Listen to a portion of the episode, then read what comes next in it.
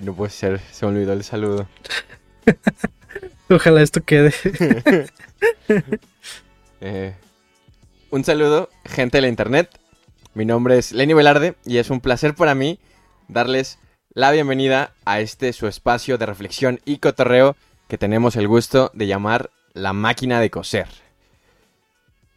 Ya me presenté, ahí es cuando iba mi nombre, pero como todos los días me acompaña mi buen amigo Justin Arbizu.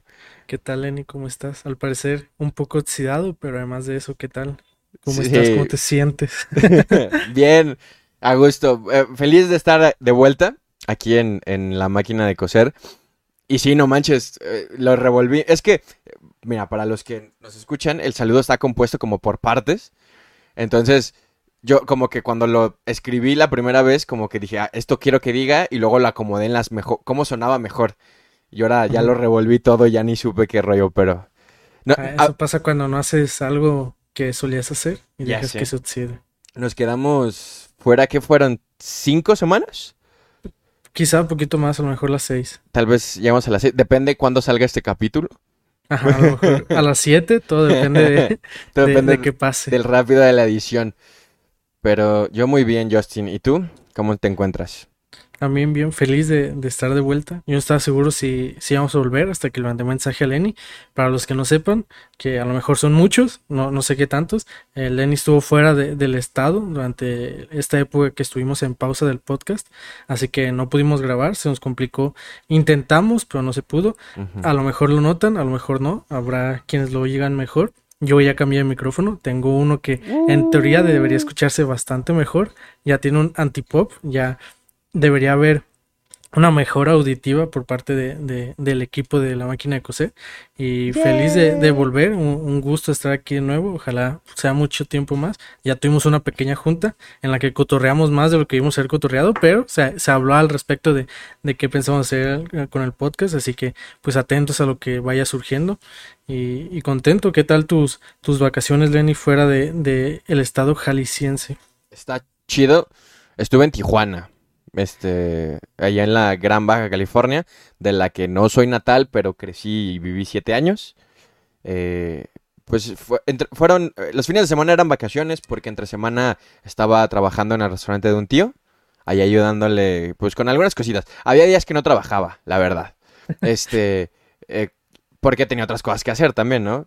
Llegué allá estando en clases todavía, en finales.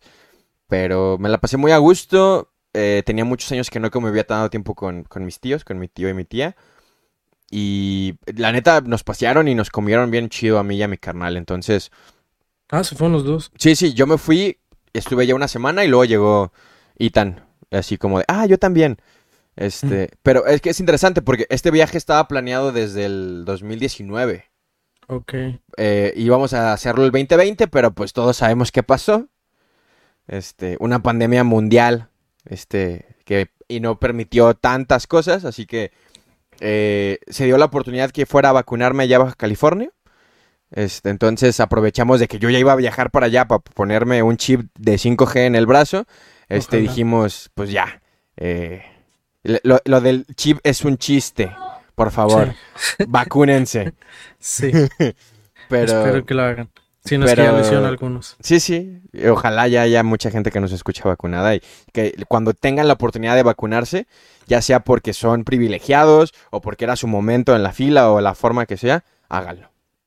Sí, por favor, por el bien de todos. Y fuera de eso, este, pues digo, Chill por fin se pudo hacer lo del viaje. Se supone que era el regalo de 15 años de mi hermano y pues ya tiene, va a cumplir 17 el próximo año. Eh, pero todo, todo muy a gusto, muy chill y, pues a- feliz de estar de vuelta. La neta me cambió mucho ese viaje, me, me trae como un nuevo espíritu personal y como veo mi vida y, y muchas cosas. Entonces es- estoy renovado y listo para cotorrear y reflexionar aquí también en la máquina. Qué bueno, qué bueno. Me alegra bastante que, que te sirviera el viaje. Yo estuve aquí en mi casita, como siempre. Así que todo bien. Vacaciones descansadas, más cortas de lo usual. No sé si es bueno o malo. Yo creo que más, Malo. creo que bueno.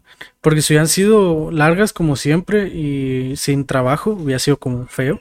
Bueno. No, no lo busqué, la verdad, no, no, no busqué trabajo porque pues cuando salimos ya poco tiempo el que quedaba y no quería estar dos semanas buscando un trabajo para estar una semana y luego decirles, no, pues chido, cámara.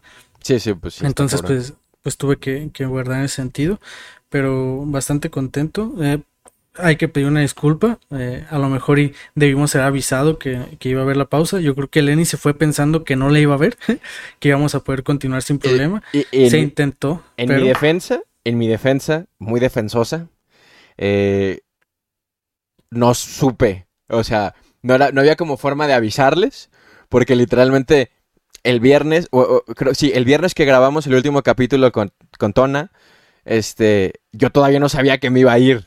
O sea, yo supe el lunes después de ese capítulo eh, y el martes ya estaba tomando el vuelo, ¿no? Y yo me acuerdo que creo que sí fue el martes, te envié el mensaje y te dije, oye, Justin, eh, tenemos problemas, estoy en Tijuana y tengo mi laptop, pero no tengo el micro y...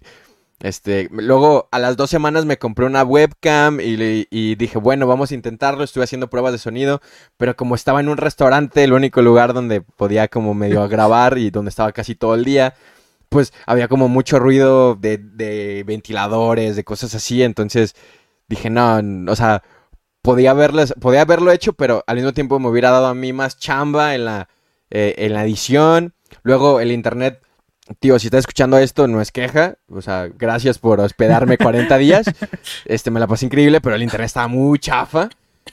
Eh, subí un proyecto final de 800 megas, Justin. 800 megas duré día y medio subiéndolo porque me cansé y usé mis datos para subirlo. que si no. Que si no, no sé cuánto hubiera durado. No lo hubiera entregado, o sea, realmente. Entonces, eh, lo intenté comprimir, lo intenté reducir. entonces dije, no, si tardo en subir 800 megas, ¿así? ¿Cuánto voy a tardar en que se suba el capítulo de casi un giga que hacemos, no? Entonces, dije, no, está, ahí, ahí muere y pues sí, una disculpa. Disculposa sinceramente yo había pensado en, echarte la culpa. Este. Eh, realmente en decir, ah, no, pues es que todo fue Lenny. Eh, y hacer un post en Facebook diciendo, no, pues es culpa de Lenny. Pero decidí no hacerlo por, por respeto y por no echar culpa a alguien más solamente. Gracias. Este, también les pido una disculpa por por los oxidados que vamos a estar. Ya, ya habíamos agarrado buen ritmo. Ahorita vamos a intentar que sea menos el tiempo que tardemos en, agarrar el, el, podcast este e, style. Que, que, quede bien, que nos escuchen perfecto y puedan escucharnos de nuevo como antes. Este y pues sí, es más o menos lo que hemos hecho en estas vacaciones de verano. Vacaciones para los que estudian, para los que solo trabajan, pues no han sido vacaciones así que digas. Este, y aún así yo creo que para la gran mayoría no fueron vacaciones tal cuales. Hubo gente que salió a, distintos sitios, hubo otros que, que no, que bonito pajarito se escuchó. sí.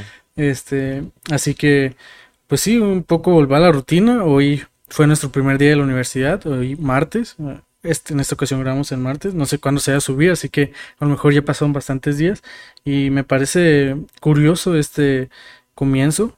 Es un comienzo ya como entre acostumbrados y aún esperando la, innovación en muchos sentidos. No sé si me explico. Uh, profes nuevos, pero el sistema es el mismo. Entonces, como que estamos a la expectativa de, de ver qué pasa con, con, con, los maestros y con las clases. No, no sabemos si vayamos a volver a la presencialidad este semestre.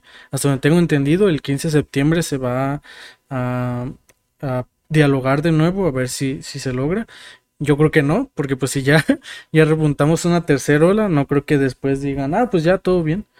Supongo que en cuanto los, las personas que, que asistimos a la universidad estemos vacunados, será como un poco menos riesgoso estar yendo.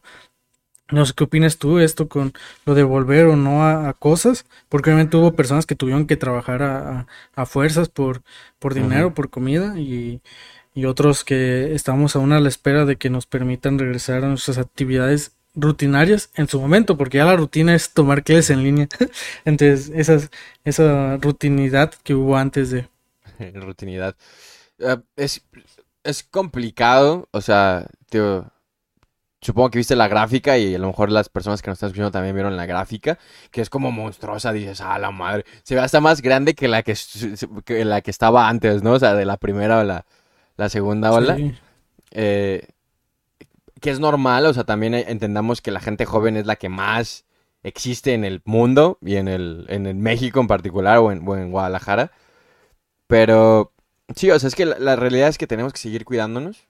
La pandemia no ha, o sea, no ha dejado de estar y va a seguir estando con nosotros y el coronavirus no se va a ir y eso es lo que siempre hemos sabido, lo que tenemos que recordar la vacuna va a evitar que nos enfermemos de una forma fuerte, pero vamos a poder seguir transmitiendo el virus y muchísimas de esas cosas que, que creo que ya hemos hablado mucho en este podcast y ustedes han escuchado en muchos otros lados. Pero la realidad aquí es que, o sea, hay que acatar lo que dicen las autoridades. Este, sí hay que criticar algunos tipos de acciones que se están tomando con argumentos, no simplemente por caprichos que, que puedan tener o, que se les presenten. Pero, o sea, creo que al final de cuentas hay que, no sé, o sea, yo, yo siento que necesitamos ser asertivos y que nuestros gobiernos y nuestras, las personas a cargo de tomar las decisiones necesitan ser asertivas y no solamente ver por unos cuantos, ni por ellos mismos y por su, por quedar bien como autoridades, sino realmente pues cómo podemos hacer de esto la mejor solución la, asertiva para todos y todas, ¿no? Pero pues yo no soy quien para decir, esta es la mejor, yo tendré mis opiniones, que no voy a compartir, me voy a abstener de compartirlas, pero, pero sí, o sea, y, y, y, y, digo, empezando con el tema de, de la, o sea, del inicio de clases, los nuevos inicios. Eh, Justin, ¿alguna anécdota graciosa de un inicio de clases, el que sea, este, del kinder. ¿Tienes alguna? Graciosa, me, metes mucha presión. Este, yo creo que no. Creo que más deprimentes que graciosas. Pues no necesariamente graciosa, interesante, que quieras contar, que quieras platicar, pues. ¿Inicio de clases? O algún inicio, o sea, no necesariamente ah, de clases. un inicio, no sé, la verdad. No, no estoy seguro. Porque realmente mi, mi, mi época estudiantil ha sido bastante neutro en muchos sentidos, exceptuando esa época de secundaria que fue bastante mala, que a lo mejor un día de, de, de tristezas lo cuente. Eh, realmente no, la preparatoria fue bastante curiosa. Yo creo que más que nada la preparatoria, porque primaria y secundaria estuve en escuelas muy cercanas a mi casa, lo suficiente como para yo poder caminar hacia ellas y regresar caminando de ellas. La secundaria me iba en camión porque pues iba en la tarde y hacía calor, de regreso yo iba caminando. Entonces cuando entro a la prepa, los que sean de Guadalajara eh, conocerán la prepa 5, si no, está en la estación de Urdaneta, que es la estación antes de Unidad Deportiva, y está muy retirado de mi casa, bastante retirado, está una una hora y poquito más en transporte público, como 30 minutos en carro, pero pues no tengo carro, no tenía carro y por ahora no tendré. y está bastante retirada y fue un momento de comenzar de cero. De toda la prepa, que personas que yo sabía que me conocían, había dos, o sea, en cuanto comenzamos. Aquí mucha gente me conocía de distintas formas, entonces allá fue un comienzo desde cero totalmente, fue un momento de introspección, creo que lo quise decir en inglés, fue un momento de, decidir quién era yo y qué quería hacer. Así que todo, la, la persona que los de la prepa conocieron en el primer semestre era una un falso yo, era alguien intentando ponerse un, una armadura encima y oh decir, ah, soy, soy una persona hiper cool. Y con el tiempo me di cuenta de lo que me gustaba y no me gustaba de esa nueva actitud. Tú eres testigo de, de ello, que era un, un, mecha corta. O sea, yo era de que alguien tronaba los dedos y esa chispa que, que, se hacía bastaba para aprender y que explotara y fuera una discusión enorme. Con el tiempo fue, fue rebajando ese, ese sentido y acostumbrándome y fui puliendo esa armadura hasta que se convirtió en mis vestimentas y, la forma en la que me, me caracterizo hoy en día.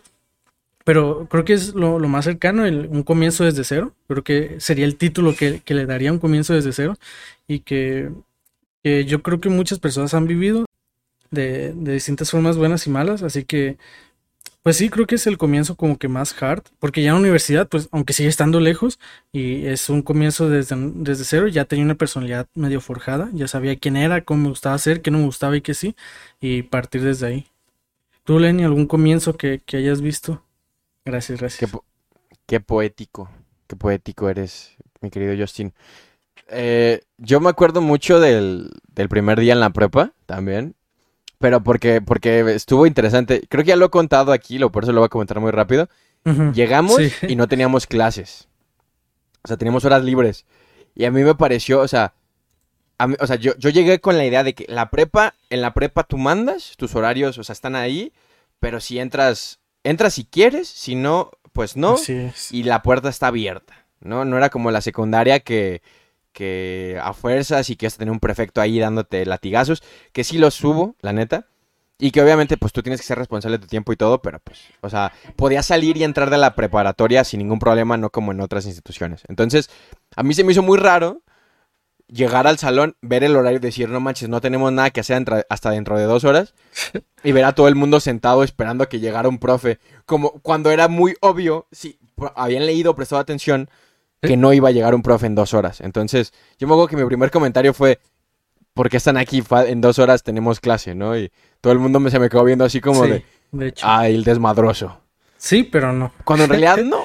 O sea, no, pero sí, pero no. Pero me, me pareció muy, muy como extraño, ¿no? Y, y yo particularmente lo que más extraño de, o sea, al menos de estos primeros días de la escuela, es que, ah, o sea, a mí me gustaba como ir a la escuela los primeros días y volverla a ver, ¿sabes? Eh, esa sensación de decir, tengo mucho que no vengo aquí, me la paso bien Teoría. aquí, en teoría. Este, y voy a ver a, a personas que tengo mucho tiempo sin ver, que quiero ver. ¿No? Entonces, eh, fuera de eso, o sea, y, y como enlazando con el, así, con esta sensación poética, ¿no? Y romántica de, de los inicios, era a mí lo que me gustaba. O sea, que a pesar de que fuera un mes, dos semanas, este, 15 días de vacaciones, el hecho de volver a ver a esas personas que ves diario es muy bonito. Y, y a mí me queda la esperanza, este, de volver a tener ese primer día en la universidad, eh, porque pues tengo gente que quiero volver a ver, este, y, y sobre todo pues las instalaciones, ¿no? El pasar por la puerta, Yo porque sí. yo en, en lo que va de la pandemia no he pisado Cusey. Entonces, o sea, como que alguna parte de mí como muy romántica dice, wow, quiero volver a pisarlo. Que probablemente lo pisen dos, tres semanas cuando vaya por mi holograma, Yo por fin, porque no he ido No por el holograma. Pero, pues es que te queda muy, muy lejos en particular. A mí también, pero no tanto como a ti. Eh, pero sí, o sea, eso es como lo que realmente extraño de, del inicio, eh, la sensación de, de iniciar. Porque, si te soy muy sincero, con el semestre en línea no siento que inicio. Es como si hubiera pausado, pero no como un... Eh, No, no como cuando haces un reset. Ajá, no, no, no, no, de plano no.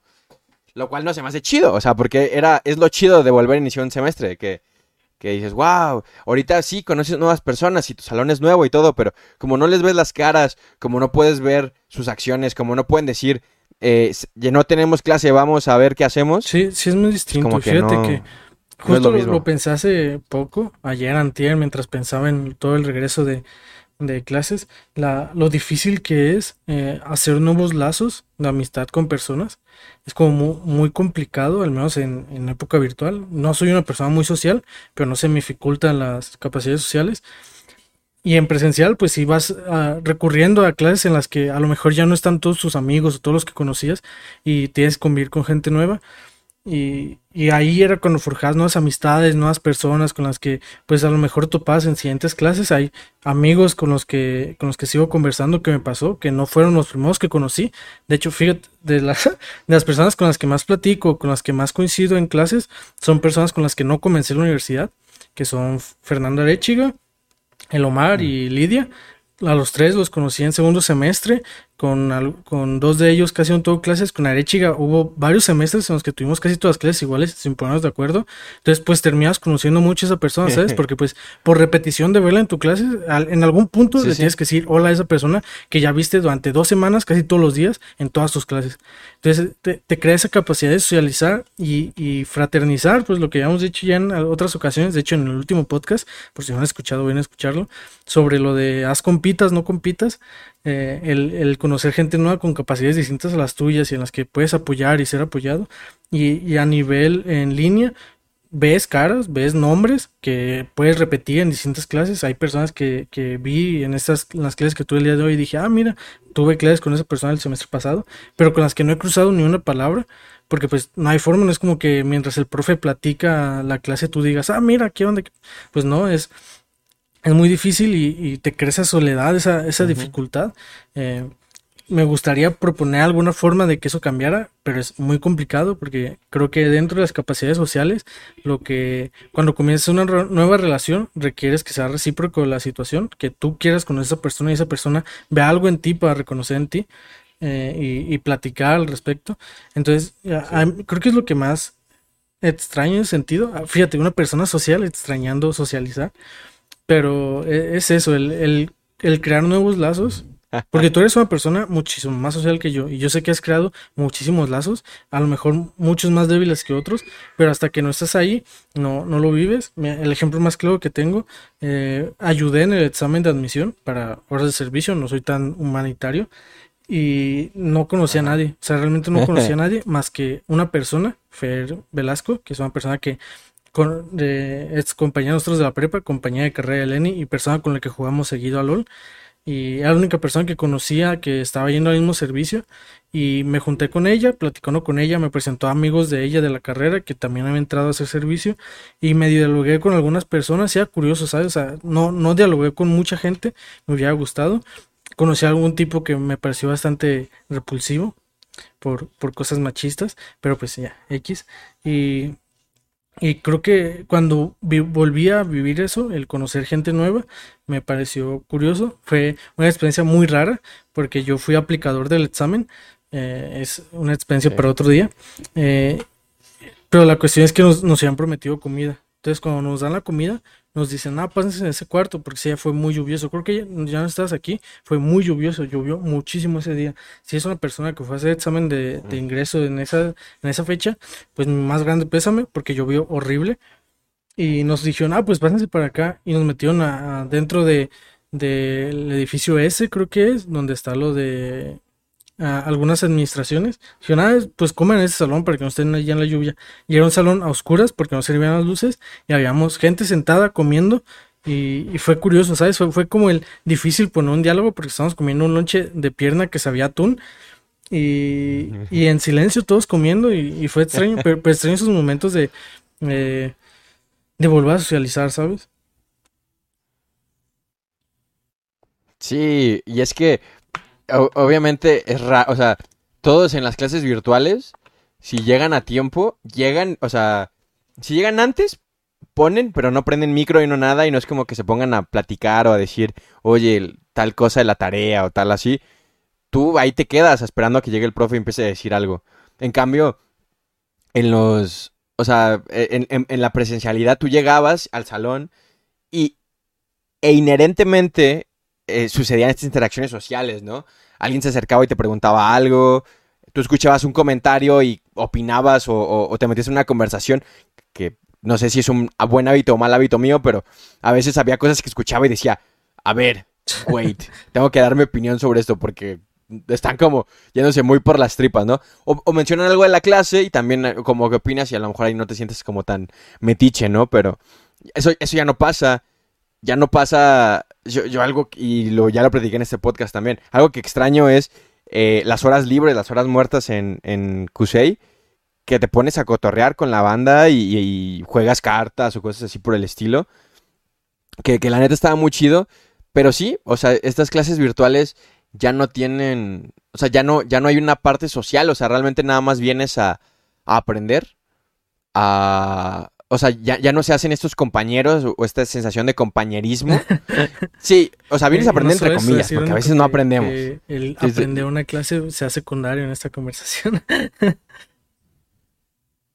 pero, es que, es que o sea, lo que quiero llegar, sí, no, y para explicarlo a la gente que nos escucha, o sea, la, la escuela sí está hecha para que aprendamos y desarrollemos capacidades y que nuestro cerebro se haga más fregón para resolver problemas y nos prepara para una vida adulta en el que vamos a afrontar y tener un trabajo, pero también tiene otras, otras características que nos estamos perdiendo con la virtualidad, ¿no? Esta, pues este sentimiento de comunidad universitaria, de, de, de pertenencia a, la uni, ¿no? De e, el, generar ya no solo relaciones con los compañeros, con los mismos profesores, ¿no? Profesores nuevos que a lo mejor te caen muy bien y que sientes que pueden hacer algo por ti, eh, ya siendo asesores de algún proyecto, de una tesis, pero es más difícil como que cotorreártelo virtualmente. Porque ni modo que le hables por Meet, o sea, en, la presencial, pues a lo mejor caminabas con él, ¿no? Y le hacías, le hacías algunos comentarios en lo que ibas a otra clase o a firmar o lo que sea.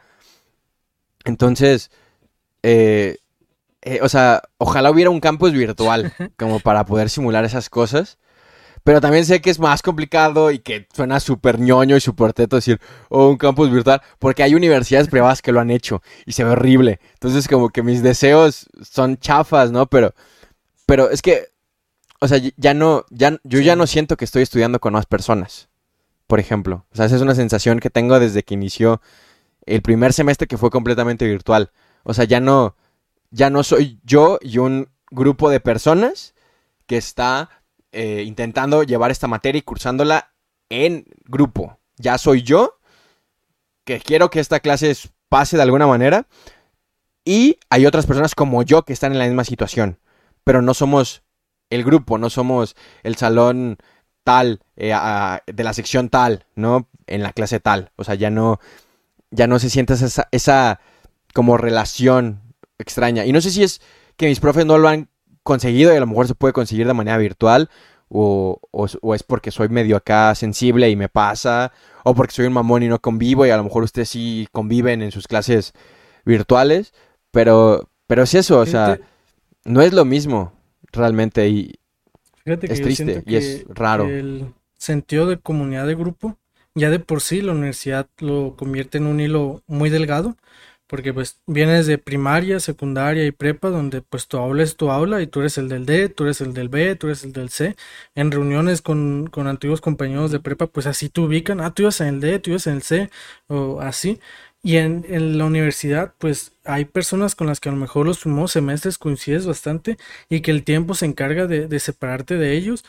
Y, y, es difícil, al menos yo, yo considero una persona que, aunque tenga capacidades sociales, no es muy social, considero que es difícil sentir ese sentido de pertenencia a un grupo cuando a lo mejor el siguiente semestre ya no coincides con ninguno. O que a lo mejor con ellos tienes, digamos, eh, recortes uno y en recortes dos ya no estás con ese grupo y estás con otros totalmente distintos. Y, y, siento que ese hilo ya es muy delgado en la universidad, es, es, bastante fino. Y a la hora de pasarlo a virtual se vuelve casi yo, si no es que desaparece, se vuelve todavía más fino. Porque como tú dices, aunque, y como yo lo recalqué, aunque sean personas que, que con las que coincides en otras clases, semestre o el semestre pasado viste o conoces de otros semestres, pues se pierde esa fraternidad de decir, ah, pues somos tal clase, así o así.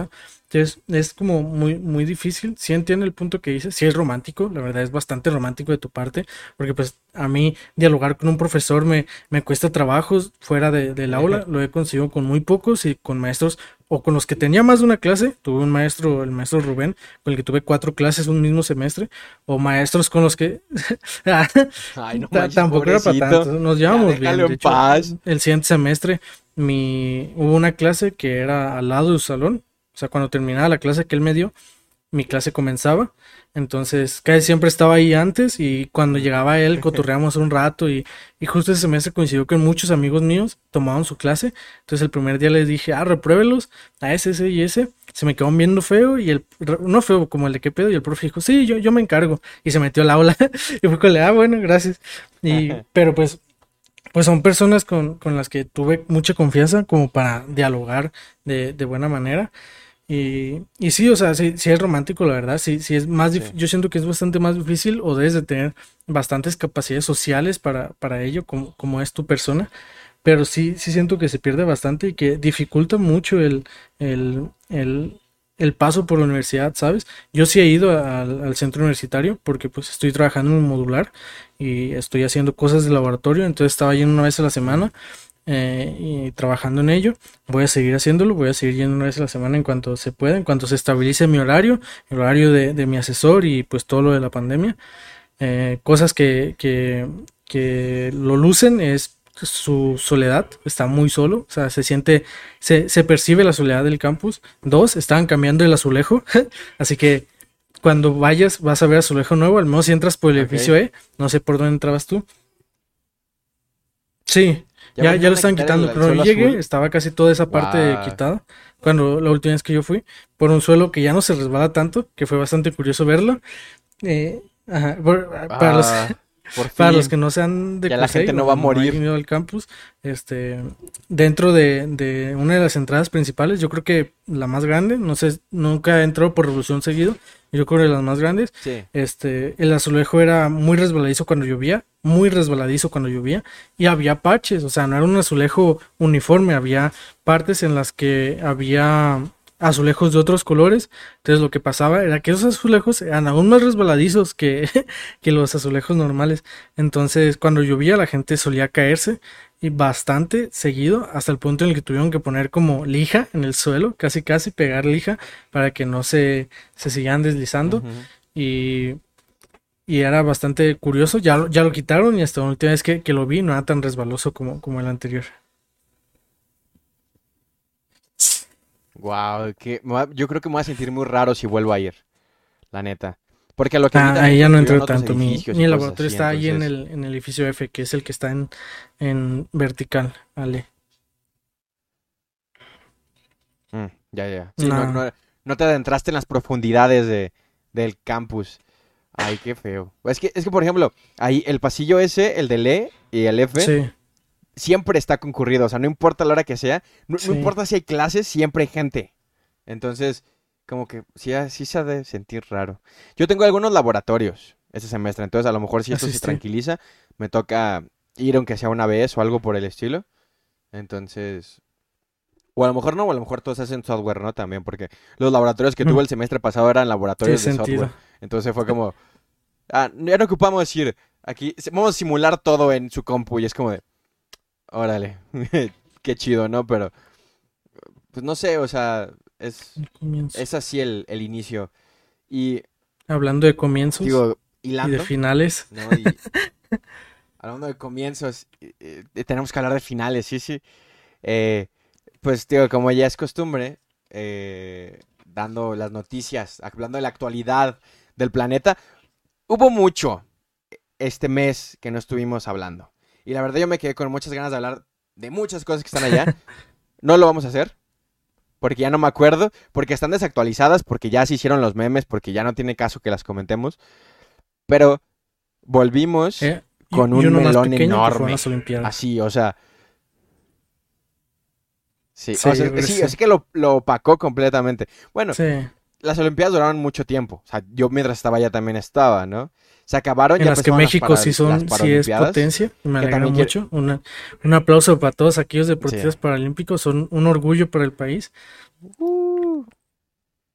Y para los, y, y los, normales, justo decir, los porque parecía también, que o sea. estaba armando el argumento para decir, y tú no, maldito mocoso que Sí. repruebas, todo lo contrario.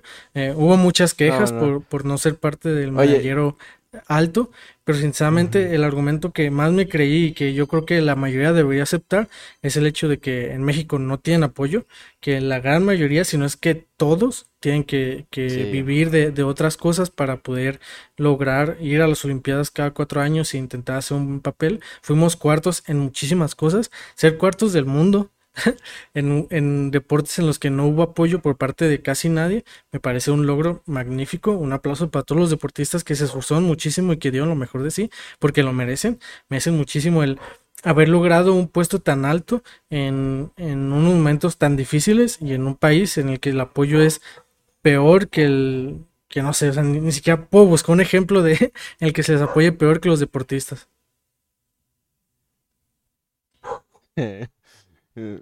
Sí, no, o sea, de verdad. Y quiero disculparme por usar la palabra normal. Creo que fue muy Todos mal somos utilizado. normales. Este, sí, sí, o sea, me, me quiero disculpar. Ya, después de que la dije y que tú la volviste a decir, dije, no, ya, la, ya la, la regamos. Pero sí, o sea, yo estoy muy orgulloso de, de- de las selecciones nacionales en, en todos los deportes. Pude ver muchas competiciones porque pues hay una tele en el restaurante y, y las veía en la noche también. En, en- o sea, veía las repeticiones y, y en la noche veía el, lo, lo que a veces se transmitía. Qué, qué chido que en las Paralimpiadas lo estemos logrando y que se note como un poco más el esfuerzo. O sea, creo que se denota los chingones que somos como país también. Pero, o sea, literalmente estamos a que no se roben el dinero de ser potencia mundial en el deporte. O sea, porque ser, yo, yo coincido contigo, ser, somos cuartos del mundo. ¿Por qué? Porque el, el güey que está levantando pesas probablemente también está jalando como a otra cosa. Entonces no puede dedicar mucho, mucho tiempo en, en ser el mejor del mundo cargando pesas, ¿no? Entonces, estamos a literalmente muchos chinga tu madre Ana, Ana Gabriela Guevara de que eso se logre. ¿no? Porque pues desde aquí, desde mi presencia, y no sé si desde todo el podcast, eh, porque iba a decir, desde todo el equipo de la máquina de coser, pero, equipazo, pues, ¿cuál pinche equipo somos dos? Muy buenas personas. Este, equipazo, eh, los mejores. Eh, ok, necesito. Tu madre, Ana Gabriela Aquí va un meme que todos conocerán. Hay distintas versiones del meme, así que puedes escoger el que mejor te plazca, pero con texto, please. o sea, me gustaría mandarle chingada a su madre, pero quisiera saber la razón por la que lo voy a hacer antes de hacerlo. Porque están saliendo un chingo de madres de que desvió recursos, o sea, un chingo de corrupción en la CONADE. O sea, de que falta feria y pues ¿dónde está esa feria? Y pues esa entonces, feria sí, chinga tu madre que desde, se la quedó ella. desde nuestra humilde eh, máquina de coser. Por toda la eternidad. Exactamente. Y sí, y eh, digo, Yo yo, no. te vi correr en las Olimpiadas y, y la hiciste muy bien, la neta, pero, Así es. pero no y manches. el otro melón, que es un, yo creo Eh, que es casi como el melón, durazno gi- mágico, el durazno gigante, y que aunque no sigas el deporte, porque pues obviamente hay muchísimas personas como nosotros dos que no seguimos el deporte, pero que acaba siendo una, una noticia, no una gran, supongo que dependerá de, la perspectiva de, de cada persona, pero sí al menos una noticia muy grande, que es que Messi dejó el Barcelona. Y que la otra parte de la noticia es que se va a ir al PSG, el Paris Saint-Germain, que es un equipo de Francia en el que ya milita Neymar, un ex compañero, y Mbappé, que es este campeón del mundo. ¿Y qué, qué opiniones tienes al respecto, mi querido Lenny? digo, eh, quiero hablar primero de la ida, ¿no? Y ya luego la llegada al PSG. Pero hablando en particular de la ida, eh, yo no creí vivir este momento, ¿sabes? O sea, yo desde que yo nací y desde que soy consciente que el fútbol existe, no soy un fan del fútbol, no lo sigo, pero desde que yo sé que se puede patear un balón y se tiene que meter en una portería, el nombre de Messi existía. Sí, sí. O ¿Y Cristiano. quién era el mejor del mundo? Messi. O sea, esto es discutible. Ajá, es discutible, es discutible. Pero es, eh, pero el nombre de Messi sonaba. Incluso antes de que Sí. sonara el nombre de Cristiano, sonaba el de Messi. Entonces, eh, es, es y, y- y desde que empezó a sonar, sonaba en el Barcelona. Y, y yo creo que si yo no soy un culé, o sea, yo no soy del Barça, eh, eh, no soy de ningún equipo, pero para mí es impactante que él ya no vaya a jugar en el Barcelona y que, el, el- más importante, no solo que no vaya ya a jugar en el Barcelona, que no se va a retirar en el Barcelona. Que su último partido no va a ser con la camiseta del Barça y no va a ser con el número 10 del Barça. Eh, es, es- es impactante, o sea, porque creo que todos lo habíamos asumido de alguna manera. Y la forma en la que se fue también es como al- muy debatible, ¿no? También no soy experto del deporte como para decir, Según yo, sí, es que los O sea, que y la algo liga y que quería hablar, porque es de la poca información que tengo, eh, en España, desde hace no mucho, empezaron a hacer regulaciones de, de dinero, porque obviamente todos sabemos que el fútbol mueve muchísimo dinero a nivel profesional alto. En México ya de por sí mueve bastante dinero, en, en otras ligas mueve muchísimo más dinero. Y en España empezó a hacerse una regulación para, el- para esto, pues, para saber que, que no es, eh, no hay corrupción, no hay, no hay blanqueamiento de dinero y todo ese, ese sentido. Porque quieras que no, pues se invierte mucho. Y primero lo que se había dicho es que Messi se había recortado el sueldo, o sea, se había recortado 50% del sueldo para que los, los números del Barcelona entraran dentro de, de esta regulación. Y, y aún así no se lograba. O sea, aún con el 50% del sueldo de Messi, no se lograba que tuviera una regulación adecuada para que continuara con el equipo. Muchos lo tacharon de, de cambiabanderas y de, no sentir los colores por no querer recibir menos dinero. Hasta donde tengo entendido, y las fuentes que alguna vez vi, porque tampoco me puse a investigar muchísimo, había rebajado su sueldo y posteriormente pues se tuvo que declarar en plan de pues ya no firmo. Eh, hubo, hay idas peores, o sea, hubo jugadores que se fueron de sus equipos emblemáticos de peores formas. Un ejemplo es Cristiano, a Cristiano lo sacaron casi por la puerta trasera. Iker Casillas, que fue un, un legendario portero del Real Madrid, también lo sacaron por la puerta trasera. Y algunos otros deportistas de, de gran calibre. Eh, Messi se fue, no con el homenaje que merecía, porque realmente yo creo que, que el Barça debió haber hecho el mayor homenaje de su vida. Sí. Y no lo hizo porque, según tengo entendido, ya está en París. ya se fue. Ya hace unos, no, no tantos días se fue. Al parecer, y era algo que se había dialogado hace bastante tiempo porque no tardó en irse. Eh, y lo que se discutía o lo que llegué a escuchar de, de un pequeño debate es si en España está esta regulación que hace que el PSG tenga a Neymar, a Messi y a Mbappé posible. No sé si me explico. O sea, ¿por qué en un lugar se tiene que regular ese sentido de- del trato del dinero y en otro no? Porque si ya Messi es, debe tener un precio muy alto, el tener a Neymar, que es uno top 10, creo yo, y Mbappé, que es una de las revelaciones de hace no tanto, que también es, es alto, tier alto, por decirlo de alguna forma, jugando en el mismo equipo, que hace que, que, que te permite que gastes tanto dinero en ello. Pues es, es, es que las regulaciones no vienen por parte de la FIFA, son de la propia liga, ¿no? Y con los gobiernos de, pues supongo que el de España.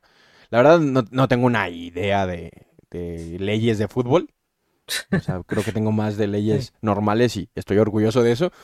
Pero a lo que tengo entendido, eh, al PSG lo financia Sí, los. Emiratos Árabes, o sea, en plan así el dinero de los de los, o sea, de los jeques del petróleo que están forrados, o sea, ahí está el dinero inyectado en, en ese equipo que antes estaba Qatar estaba en, en Barcelona y los Emiratos estaban en el Real Madrid. Pero creo que por todo este tema que mencionas tuvieron que, que irse. Eh, no sé si es por lo de corrupción y eso, pero tengo entendido que la liga francesa pues como que no regula esas cosas todavía. Entonces permite tener esa bestia y, y, y tener ese monstruo de equipo, ¿no? Y que es un monstruo de equipo. O sea, realmente también está Iker Casillas, o sea, no Iker Casillas, no. Sí, cierto, Este, se. Sergio Ramos se fue del se fue del Real Madrid al PSG. Este, eh, o sea, ya con ese defensa y tres delanteros Y, así. y que debe ¿qué- tener muchos buenos quieres? jugadores, pues no es como que hayan típico equipo de FIFA de del FIFA 21 en el que vendes todo para tener un buen jugador y terminas jugando con, con jugadores malos, no, también tiene bastantes jugadores buenos. Es un tema bastante curioso porque aún siendo este distantes de- del deporte, todos somos conscientes que, que tiene muchas cosas curiosas, por decirlo de alguna forma. Hay movimientos y cosas que, que parecen extrañas. No, no sé si lo supiste, hace no mucho salieron eh, audios de, no sé si el dueño, el, el CEO o algo representante del Barcelona, del que hablaba de, de jugadores que habían estado y hablaba horrible de, de esos jugadores, de este fue un estafador, este, no pagamos mucho por él y no lo demostró y cosas así muy feas. Cosas que pues uno no, no esperaría de alguien que te está contratando y está este, invirtiendo no solo dinero, sino recursos y tiempo en ti. Y, no sé, me parece un tema bastante peculiar. No solo por el europeo, porque nos estamos yendo bastante lejos, sino también por el, el fútbol nacional, que para ser un deporte que mueve muchas cosas, está regulado horrible y se nota la corrupción en todos los sitios. O sea, no hay sitio, no hay equipo de fútbol en el que pueda decir son Claro. completamente limpios, no hay ni uno. Todos son, tienen corrupción a distintos niveles, gente que, testimonios de, de personas que pudieron llegar a grandes ligas que te dicen, pues me dijeron tengo que pagar tanto dinero mensual para poder intentar, para intentar estar en banca, luego estando en banca seguir pagando para ver si me debutan y ya debutando, pues ya a ver si me empiezan a pagar. Porque también somos conscientes que hubo equipos de, de la Liga Mexicana que no pagaron a sus jugadores. El Veracruz hubo una época en la que no pagó a sus jugadores y les exigía, les exigía seguir jugando y es, es un tema bastante curioso y que, que está muy mal sobrellevado. Sí, o sea, yo tengo un sueño guajiro. Si algún día soy billonario, quiero comprar un equipo de fútbol. Pero para hacerlo como bonito, ¿sabes? O sea, como para... No sé, o sea, es como de esos sueños que dices, ah, estaría cool. Y que se llamen así como... No sé. eh, los eh, de lampareros lámpara. de Culiacán o algo así. Ok, tiene sentido. Sí, acabo de ver una lámpara. Este, a- algo, o los, los los cerveceros de. Jalisco. Los les, tequileros de les Jalisco. regalamos el nombre aquí de los tequileros. juegan pedos. Sí, es que ya existe. Este, no sé, a lo mejor en O en tequila. juegan los tequileros, ¿no? Pero Tiene sentido. en tequila. eh. Pero es, es que es, es raro. O sea, neta, es, Bastante. yo lo veo como un momento histórico. Obviamente hay otros momentos históricos más importantes, pero pues es algo relevante que pues, to- eh, resonó en todo el mundo. O sea, yo creo que al día siguiente todos los noticieros hablaron de esto de alguna forma, por lo menos en su sección de deportes se mencionó. Pero, pero lo interesante aquí es, que, es como lo último que quiero mencionar de la salida, es que eh, están tachando a Messi de, de que ¿por qué no te pudiste rebajar más? Y es que, o sea, él, él solo no puede rebajarse. O sea, e- él no puede decir, "O- ok, no, no me puedes pagar el 50, este, ¿sabes qué? Me voy, me voy a bajar todavía más. O sea, él no puede. El Barça tiene que hacer la oferta. Messi no puede decirle, ¿cuánto quieres darme para que yo juegue? Y a lo que tengo entendido, no lo, o sea, el Barcelona no le pidió que se bajara más Pues ya. después de eso. Le dijo, ok, se acabó, aquí acaba la relación. O sea, el- a, a lo que tengo entendido, el Barça no luchó más. O sea, no sé si, si el, el Barça hubiera, o sea, no sé si Messi, si el Barça le hubiera dicho, ¿sabes qué? Esta es la oferta, la más chica que podemos. Este, yo, yo siento que Messi hubiera dicho que sí, porque siento que no le hace falta el dinero, la neta, o sea, y tiene más, digo, yo vi las imágenes de, de, de está en el París, no se veía feliz, no se veía emocionado, o sea, fue como de, yo quiero seguir jugando al fútbol y este es el único lugar en donde puedo seguir jugando al fútbol. Qué horror, porque, porque entiendo esa, esa, esa sensación de, me apasiona esto, es lo que más me apasiona en el mundo, es mi trabajo, lo disfruto, soy un dios en esto, pero no estoy haciéndolo en el lugar que quiero, lo estoy haciendo en el único lugar que me lo permite, porque soy muy bueno. O sea, es tan bueno que eso es lo que cuesta y, y por ende solo puede estar ahí. Pero, pero él no, él no puede hacer esa rebaja solas. O sea, necesita, porque obviamente tiene un manager y obviamente tiene un equipo entero que tiene que pagar. Entonces, este, hay, hay, o sea, e- el, el Barcelona yo siento que debió esforzarse más. O sea, yo sí creo, o sea, yo estoy con el, el bando que dice que, que el Barcelona lo dejó Fíjate. ir. No tanto que Messi se fue. O sea, realmente... de dos hilos. El primero yo, es yo lo veo así. lo único que sea que el Barça tenía que ofrecer menos. o sea, que su tirada era ver qué tan poquito te puedo ofrecer, que me parece curioso. Y la otra parte es eh, recordar que hace no tanto, creo que cuando se fue este, ¿cómo se llama el el paraguayo? El que mordía. Cuando se fue, se, se empezó a salir muchas teorías de que Messi ya no quería estar en el Barça. Y que Messi no quería, y que ya no quería, y que ya no quería. Y, y fue como muy extraño todo cómo se sobrellevó. Porque yo, creo que desde esa época se empezó a dialogar el pues ya, llégale. Porque pues no sé, supongo que solo él sabrá qué tan cómodo, qué tan incómodo se sentía en el equipo. Yo creo que vio pasar, eh, cuando es una leyenda por tiempo, ves pasar todo, vio pasar grandes jugadores, vio pasar grandes compañeros y llega un punto en el que pues a lo mejor ya no es tanto lo que quieres.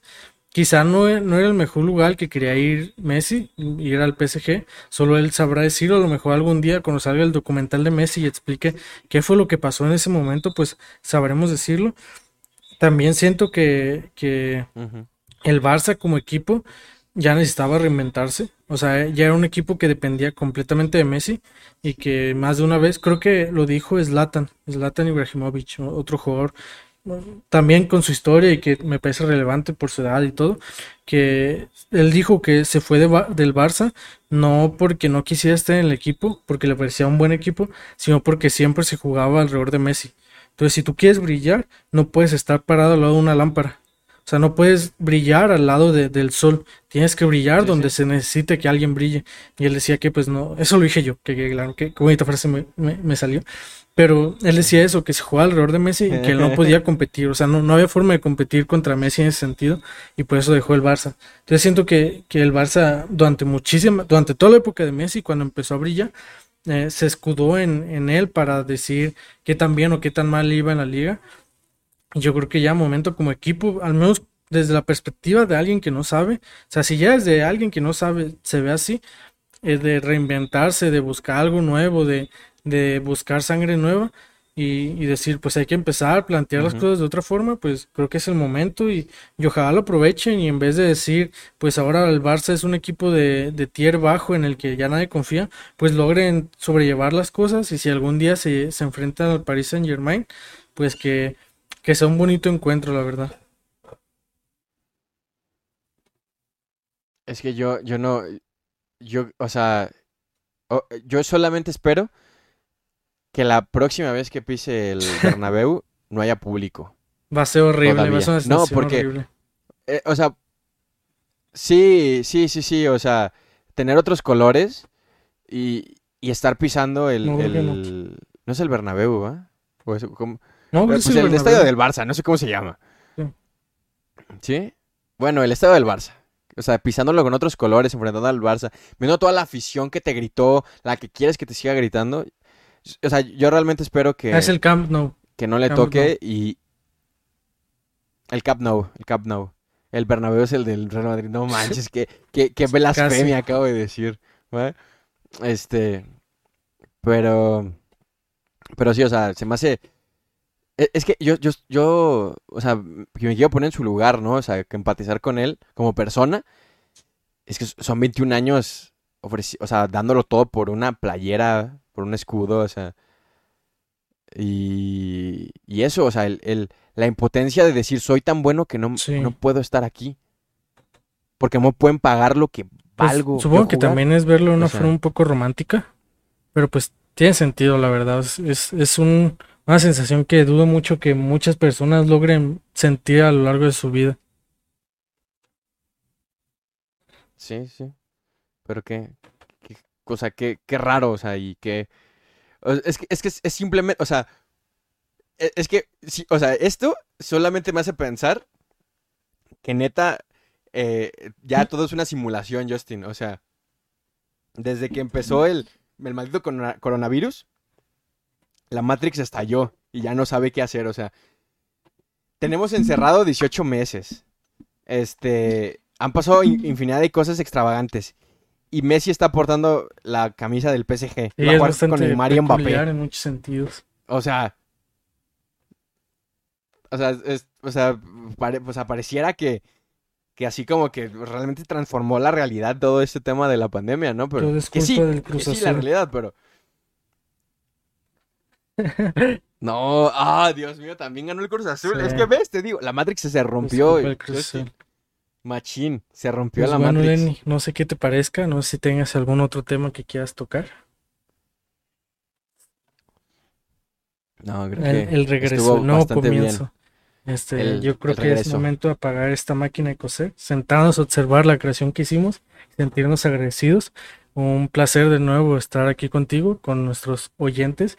Estamos de regreso, esperamos volver a, a tener este la los episodios semanales, eh, tener pronto aquí a alguien que nos acompañe. Les agradecemos mucho habernos escuchado. Recuerden que nos pueden seguir en Spotify y en YouTube como La Máquina de Coser. Este, en Instagram como máquina.coser. Eh, ahí me pueden seguir como yo, señor Arbizu 47 y... Yo soy Lenny. dos guiones bajos eh. BP. Sí, es, eh, es que ya homologué todos mis usernames. Entonces en todos lados estoy como Lenny, dos guiones bajos, BP. Entonces ahí, ahí me hallan. Y por favor, gente que nos escucha, este, una petición que vamos a hacer recurrentemente.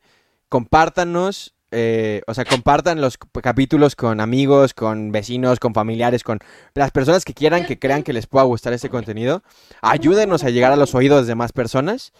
Eh, realmente nos encantaría que más gente nos escuchara, no solamente porque nos motiva más a nosotros, sino también porque eh, nos va a permitir tener más retroalimentación de lo que hacemos, ¿no? Somos una comunidad chiquita, o, nos escuchan muchas personas, más de las que esperábamos, pero eh, queremos ver qué tanto podemos lograr, ¿no? Y, y eso, o sea, tan sencillo que es, si ven un post en Facebook, en Instagram, el, en YouTube, este, en Spotify. Si quieren, les gusta y desean compartirnos, por favor háganlo. Estaría súper chingón, la neta.